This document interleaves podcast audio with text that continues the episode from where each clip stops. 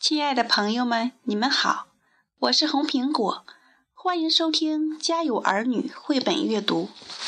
今天为小朋友们带来的故事名字叫《生日惊喜》。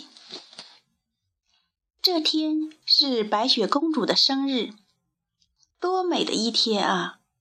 她望着窗外明媚的阳光，对小矮人说。我们在花园里举办一个派对吧，怎么样？我们为你准备了许多的生日惊喜。万事通故意卖起了关子，大家都显得十分兴奋。他们分头去准备礼物，只有爱生气摆出一副很不高兴的样子。我准备为白雪公主制作一张生日贺卡。糊涂蛋边说边在小木桌前一笔一画，非常认真地写着祝贺词。不过糟糕的是，他把文字的顺序全都弄乱了。害羞鬼和万事通来到森林里，一起大声练习唱歌。他们的歌声引起了附近小动物们的注意，他们纷纷跑来观看。看来。他们是要为白雪公主的生日献歌一曲了。我们要把白雪公主的礼服洗得特别干净才行。喷嚏精话音刚落，便打了一个大大的喷嚏，把花丛中的花瓣都吹到了湿漉漉的礼服上。我们还要准备一个生日蛋糕。瞌睡虫一边搅拌面粉，一边打着哈欠。啊！瞧瞧，你们干的这些事情也太愚蠢了。反正我是不会帮忙的。爱生气露出满脸不屑的表情。终于做好了，就差撒糖粉了。瞌睡虫一边打着哈欠，一边把蛋糕放进盒子里。蛋糕散发出的香气让瞌睡虫感到更加困乏了。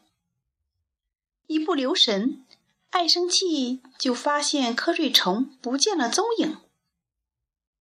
我猜他肯定是偷懒，躲到凉快的地方去打盹儿了，留下这个烂摊子让我收拾。爱生气越想越气，于是他把糖粉一股脑全都倒在了蛋糕上。白雪公主精心准备了各种美味的食物。然后笑着问七个小矮人：“我已经准备好了，你们给我的惊喜会是什么样的呢？”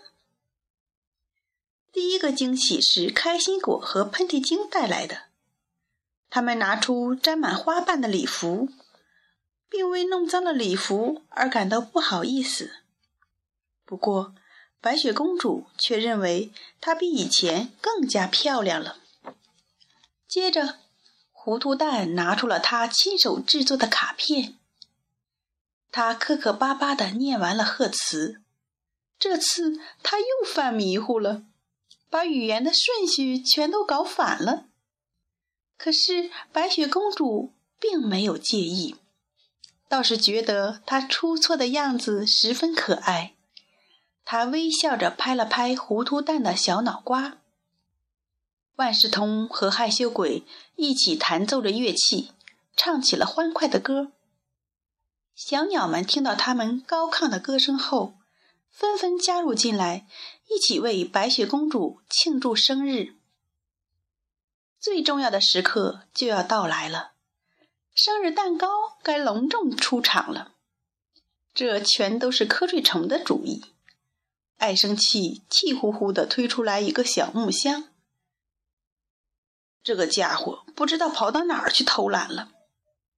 爱生气向白雪公主抱怨起来：“这个蛋糕又大又重，估计好吃不到哪儿去。”白雪公主打开盖子，发现瞌睡虫浑身沾满了糖粉，正躺在里面打呼噜呢。大家看到他滑稽的样子，都忍不住哈哈大笑起来。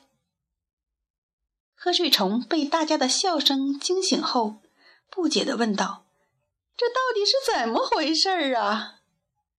这才叫惊喜呢！白雪公主开心地笑了起来。原来瞌睡虫就是你们送给我的生日蛋糕呀！